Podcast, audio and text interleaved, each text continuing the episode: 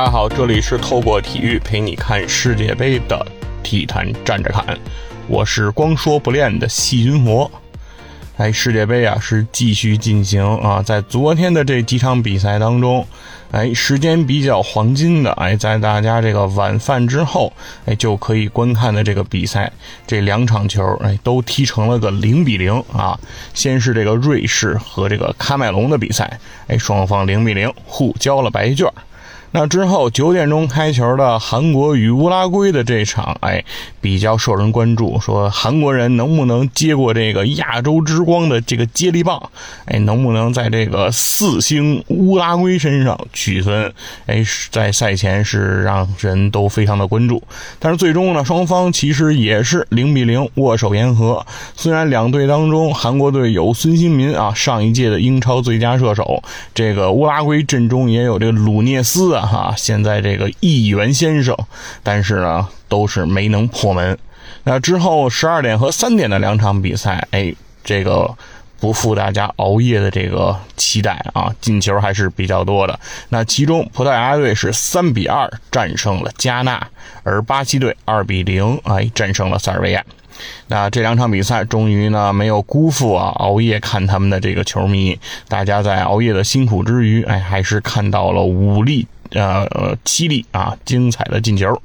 呃，其中这个葡萄牙啊，为葡萄牙首开纪录的是这个克里斯蒂亚诺·罗纳尔多。最近啊，在这个采访事件之中啊，C 罗又一次冲上了风口浪尖啊。现在呢，C 罗已经处于了失业的状态啊。虽然在踢世界杯，但是曼联已经宣布和 C 罗哎终止了合约。现在 C 罗呢已经是自由身了，哎，所以说 C 罗在世界杯中的表现哎是。是尤为的让人关注，而 C 罗也没有辜负大家的这种期待啊，在这个对阵加纳的比赛当中，自己制造了点球，并自己将点球罚进啊，打进了自己在世界杯上的第一粒进球，哎，二零二二年这届的第一粒进球。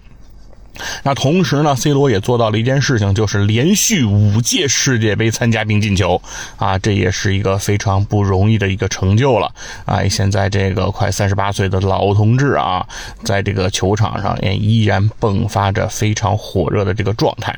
我们期待 C 罗吧，能够携战胜加纳队的这个好运啊，继续能够在自己这第二十二届卡塔尔世界杯上走得更远一些。那之后啊，巴西的这场比赛啊，二比零哎将塞尔维亚斩落啊，这个巴西队也展现出了自己强大的攻击线的实力。呃，当然了，场外的这个比分情况呢，显然不是大家非常关注的，因为我想听咱们这个节目的这个朋友啊，想要查询这个比分啊，肯定非常的容易，而且呢，大家知道这个比分也不会等着我说，是吧？你拿手机一早上起来这个。信息的这个推送都给您推送到您眼前了啊，所以这都是属于一些呃前面的絮絮叨叨啊，不是重点。重点咱们还是要砍在世界杯的这个场边儿。那今天先说说什么事儿呢？我想先说说这个孙兴民啊。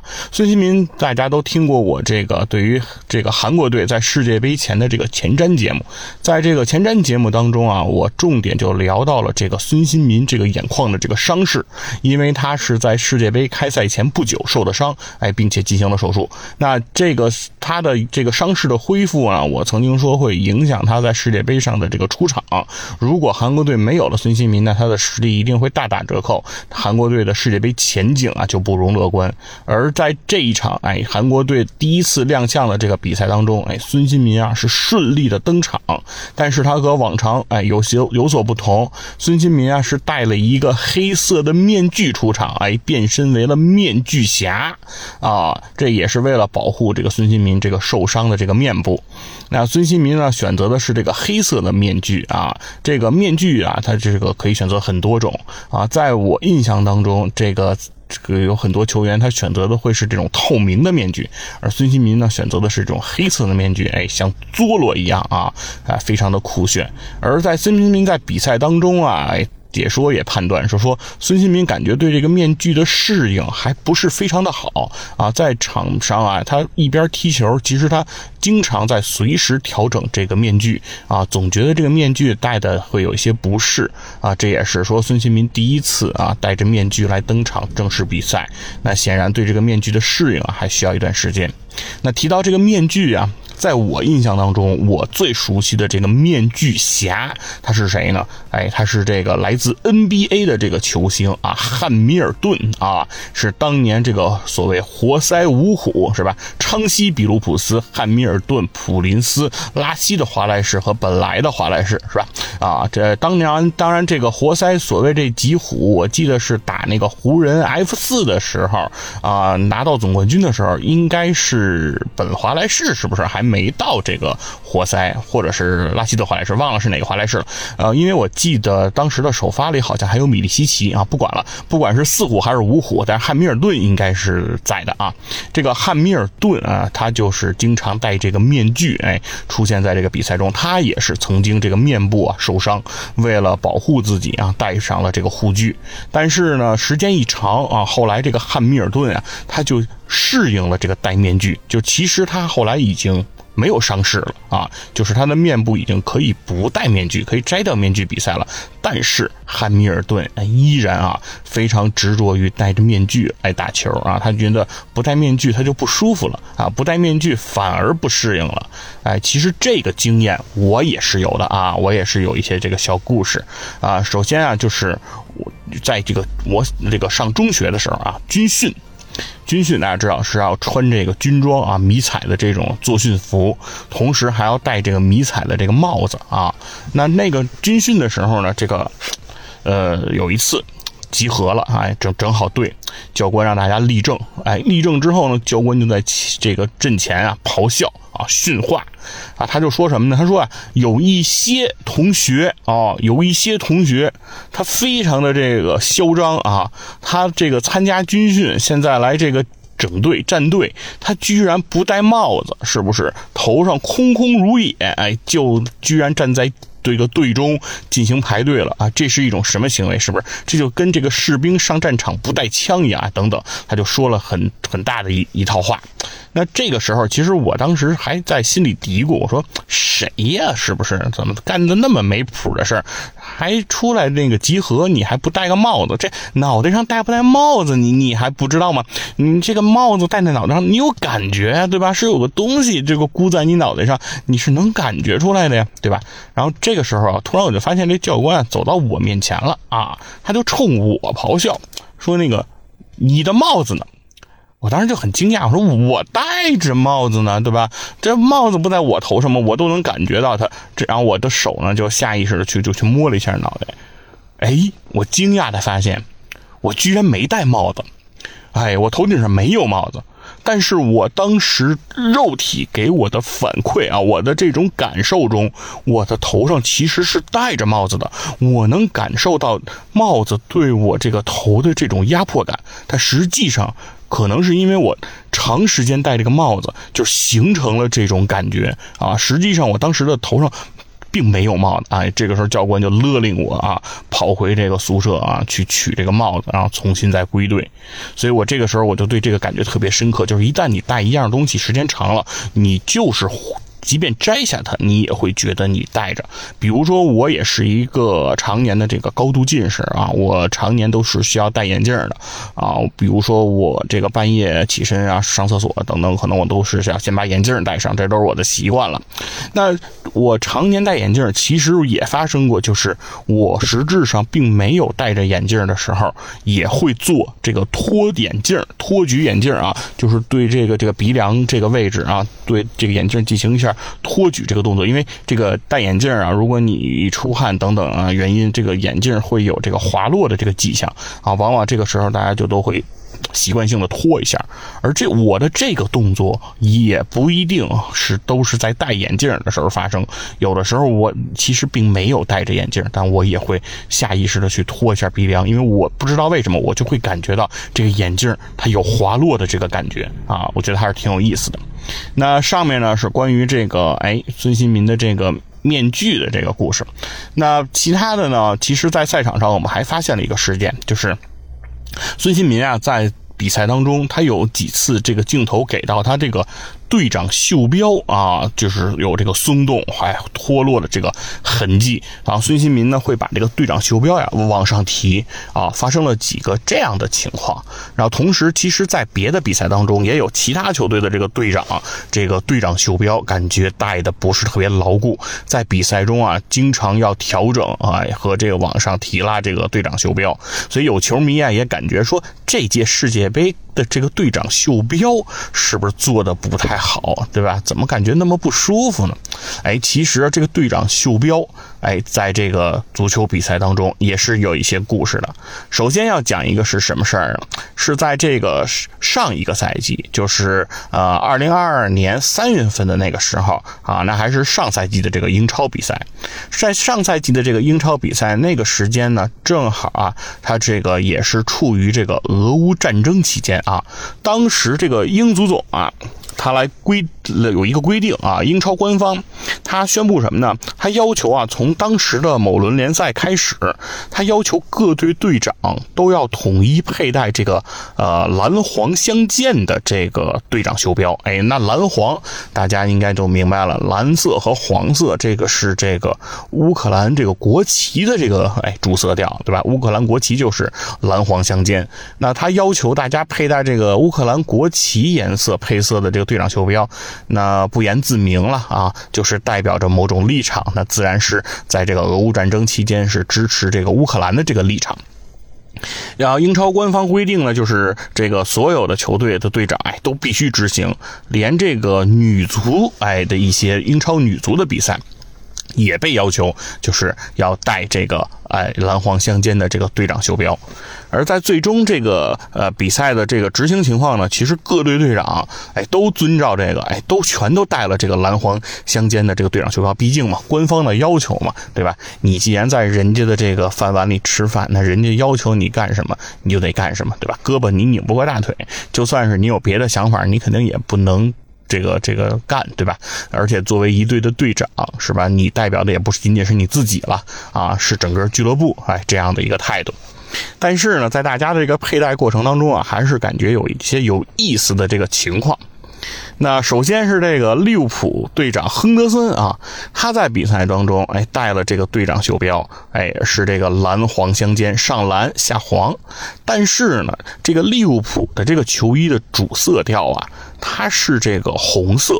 那同时呢，这个呃，亨德森他在这个比赛当中，他还穿了一个内衬啊，长袖的一个内衬，外面套了一个短袖的球衣。他那个内衬啊，也是一个红色。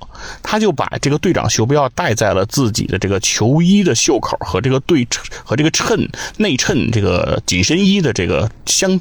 肩的这个位置，所以导致呢，他带着这个队长袖标啊，看上去不像是蓝黄两色，更像是这个蓝黄红啊三色的一个图案，因为和自己里面的这个内衬啊和这个袖口，它就哎融为一体了，这样看上去啊。他好像戴的呀，不是这个呃乌克兰的这个国旗，他戴的更像是这个罗马尼亚的国旗啊，蓝黄红。哎，这个是这个利物浦队长亨德森带队标的一个细节。而这个切尔西的队长啊，这个若日尼奥，哎，若日尼奥呢也带了这个袖标，但是呢，他戴这个袖标的过程当中啊，他把这个蓝色的部分，哎，窝了一下。做出了一些遮挡，让这个蓝黄相间呀变得不是特别的明显，并且呢，显得呢他戴这个袖标呢勒这个胳膊勒得比较严重。哎，这个是。切尔西队长啊，这样的一个行为，当然，切尔西为什么会做这样的行为，呃，大家应该也能有所了解，是吧？因为切尔西之前的老板还是阿布拉莫维奇，是吧？是俄罗斯富豪，是吧？那在这个举动当中，其实是不是有一些隐含的啊？对于英超官方的一些不满，那我们就不得而知了啊。人家也没明确说，哎，但是呢，行为是这样的。那更有意思的呢是这个，哎，利兹联，哎，这个队长，利兹联队长艾琳啊，哎，他在这个带这个队这个队长袖标啊，他没有遮挡啊，也没有出现什么呃蓝黄红，哎，这样的让人奇异的这个颜色。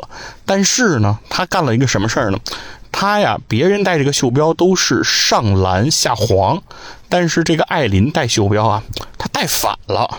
他带的这袖标是上黄下蓝哈，不是按照这个。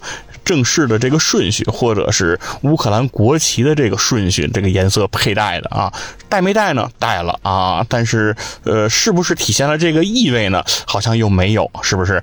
戴了，哎，又没完全戴，哎，有这么一种感觉。那这个究竟是粗心呢，还是故意为之？这事儿呢，我们也不得而知啊。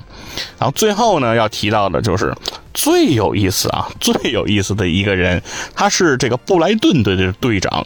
邓克啊，邓克呢？这个队长袖标啊，它带出了隐身的效果。哎，这个才像是带了，哎，又是没带的这种感觉。是为什么呢？是这个布莱顿队的这个球衣啊，当时他们穿着的是一款这个主色调为黄色的球衣。那这个主色调为黄色的球衣呢，它的这个袖口部分却又是这个蓝色的啊，袖口为蓝，而这个这个球衣呢是这个。呃，这袖口是蓝的啊，球衣呢又是黄的，所以呢，本身这个袖标呢，它就有一种就是蓝和黄的这个配色。那同时呢，他把这个队长袖标戴的这个位置也是这个袖口，所以呢，这个袖标啊就和这个球衣哎就融为一体了，哎，让人就是看不出来这个他到底是戴了没戴，哎，就像是他穿这个球衣的这个。他把袖标啊是戴在自己的这个左臂，但是你猛地看上去，他的左臂和他的右臂实质上是没有什么区别的啊，你看不出来，哎，你以为他就是像直接穿着球衣的这种效果，哎，那这个呢是英超啊，当时哎，这个对于队长袖标的这样的一个情况，其实这个队长袖标啊还有很多种样式。比如，通常我们会见到的队长袖标是有一个大 C 的字母，哎，在这个这个在这个袖标上。然后你看到这个队长呢，带着这个袖标，就是袖标上印个大 C，是这个 Captain 啊，这个队长、船长这样一个呃英文单词的这样一个首字母。哎，而很多队长袖标呢，就不仅仅是这个大 C 了啊，有的呢是比如说会印一些这个口号，比如说国际足联啊有过，比如说 My game is fair play 或者 fair。Play 这样的这个字符啊，的队长袖标，同时呢也会有印这个自家俱乐部 logo 的，对吧？印自己的这个俱乐部队徽的，也有印这个国家队的话印这个足协的 logo，哎，足协的会徽的。当然也有一些这个袖标呢，印的是这个。赞助这个球衣品牌的这个品牌 logo 的，比如我们中国国家队啊，中国男足曾经也这个队长啊，比如说郑智啊，他也带过这个，比如绣有这个阿迪达斯啊这样字样的这样的一个 logo 的这样的这样队长袖标，哎，也是有过的。所以队长袖标的样式和种类还是很多的，而拿队长袖标做文章这件事情，哎，也是非常的普遍。而这届世界杯也有相关的事件，这个事件是什么呢？就是在世界杯开赛之前呀，呃，现在在这个西方世界，它有一个运动，哎，非常的流行啊，非常的火热。这个运动叫这个 One Love 啊，One Love。这个呃，这个运动是什么意思呢？它是说是支持的是这个 LGBTQ 加啊，现在都不仅仅是 LGBT 了，是 LGBT 后边还有 Q 加啊，这个。大致是说这些啊性少数群体的一些合法权益啊，比如说我们通常所知的像什么同性恋的婚姻呀等等的啊这一系列这种合法权益。那 One Love 这个活动呢，就是对他们的一种支持啊，一种声援。那很多这个球员啊，很多的球队也对这个 One Love 这样的一个活动哎是予以支持啊，他们的立场呢也是支持这种。哎，自由啊，支持这种大家的这种自由的选择呀，每一项权利都应当得到保障啊，哎，这样的态度，所以很多球队和球员呢，对此都是保持支持的这样一个态度。当然，这也很正常了。是吧？这是大家来支持这个事儿。那他们支持这个事儿呢，就不能光嘴上说，哎，他们呢就是说需要想要在世界杯上啊，这届世界杯上做出一些这个。哎，想想法和做出一些这个哎行动，其中啊，就是以这个英足总啊、英格兰足总、威尔士足总和德国、荷兰、比利时、瑞士、丹麦这些这个欧洲的足总足协啊，他们就提出想要在这一届世界杯，就是卡塔尔世界杯上，让这些球队的队长在出场的时候来佩戴这个 One Love 这个彩虹的队长袖标，哎，有这个红、黑、绿，哎。粉、黄、蓝，哎，这种颜色组成的这种这个队长袖标，同时呢，这个袖标上也会标注这个 “One Love” 这样的一个字样，哎，他们就是想要佩戴这样一个袖标。但是呢，有一个事实是什么呢？有一个事实是，这届世界杯的这个东道国，哎，这个卡塔尔，它是一个。穆斯林国家，对吧？它是信奉这伊斯兰教的，在这个国家，它是有明确的法律规定禁止同性恋结婚的啊。是，它是明确规定了，哎，就是不支持这个同性恋的，因为同性恋是不符合这个，哎，这个可兰经的、古兰经啊的这个教义的，所以在伊斯兰世界，这个同性恋啊是一个禁忌啊，它是不可以来被公开来谈论和讨论的。那所以呢，显然啊，他们的这一个带佩戴彩虹队长袖标的行为，和这个所在国东道国的这样的一个法律也好啊，民俗也好啊，是有所冲突的。因此，国际足联啊对此啊就不是特别的支持，所以呢，这国际足联后就是像这些国家的这个足协啊，就说啊，不允许啊你们来佩戴这个彩虹字样的这个队长袖标。而这个各国足协呢，当时呢就比表示还比较强硬，比如当时英足总就说，呃，没关系，就是如果佩戴队长袖标，不是有可能被罚款吗？我们认。是不是国际足联？如果你因此罚我们款，我们就准备好了罚款。哎，我们就就是把钱交了，是是吧？来表达我们的这个立场，还是会让我们的这个队长带这个彩虹袖标的。但是后来啊，国际足联说什么呀？说如果你们坚持佩戴，哎，这个我们不允许的这个队长袖标出现在赛场上，就不仅仅是罚款了，我们会对这个佩戴。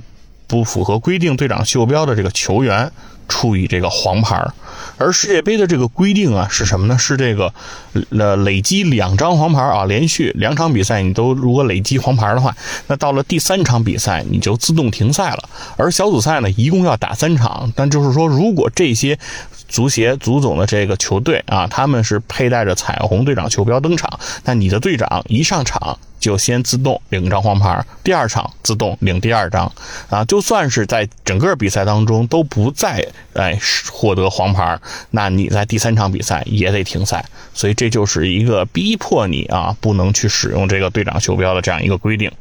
那因此呢，其实这个各国也就妥协了啊，纷纷决定就是，嗯，那就是我们有我们的立场，但是同时我们也不能让我们的这个队长啊，因为佩戴这个袖标就自动吃到黄牌啊，影响这个球队的成绩。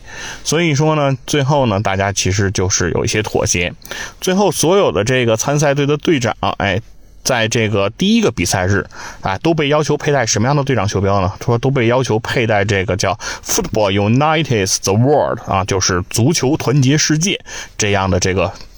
这个队长袖标来出场，哎，而这个呃，当时比较这个声音比较大的啊，这个英足总英格兰队啊的队长哈里凯恩，其实一直都说这个不想认怂啊，就想带这个队长袖标。但是呢，最后一听说要得黄牌也没有办法啊，最后呢，他被要求佩戴的是这个呃 “No discrimination” 啊，就是这个。没有种族歧视啊，这样啊宣传标语的这个队长袖标，那这个宣传标语呢是符合国际足联的这个宣传要求的啊，是国际足联允许的，所以最后呢，等于大家也纷纷败给了这样的一个规定。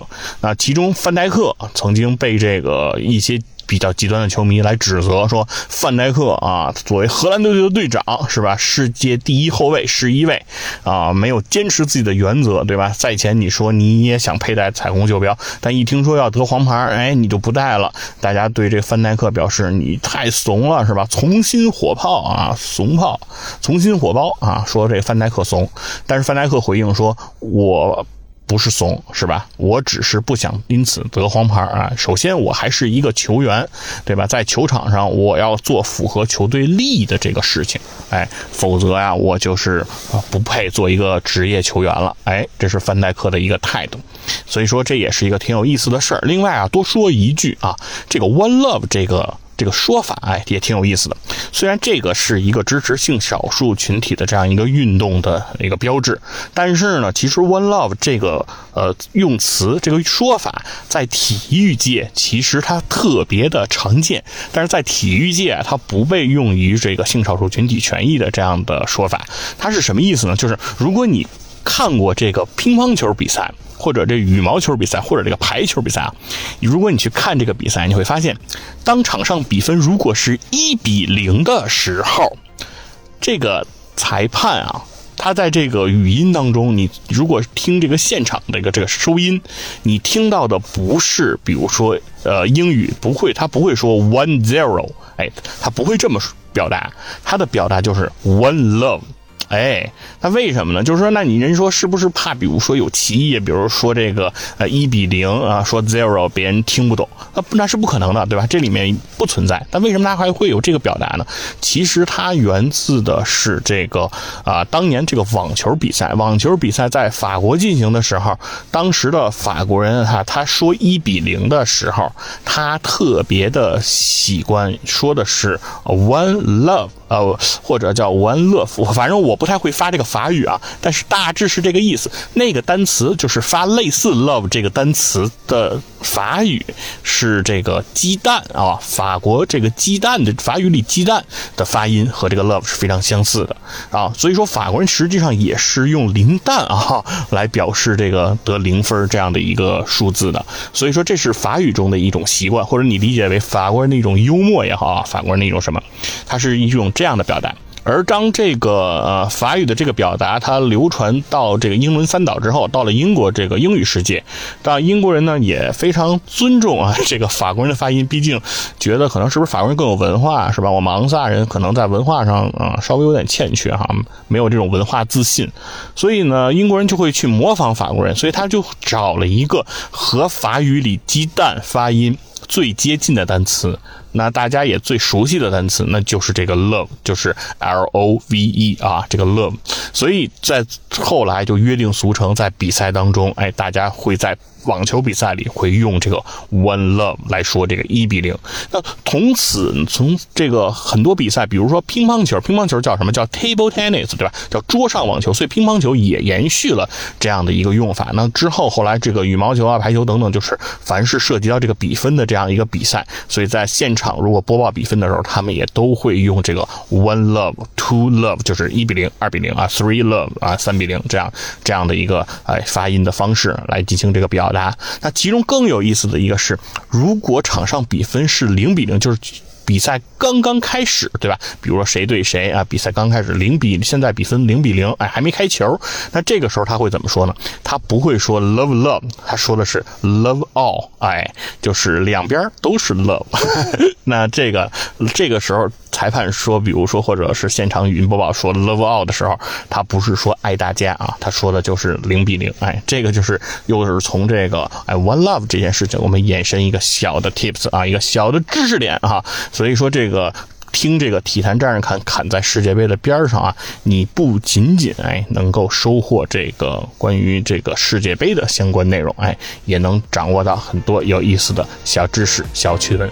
好，那谢续感谢你的支持，那我们今天就到这里了。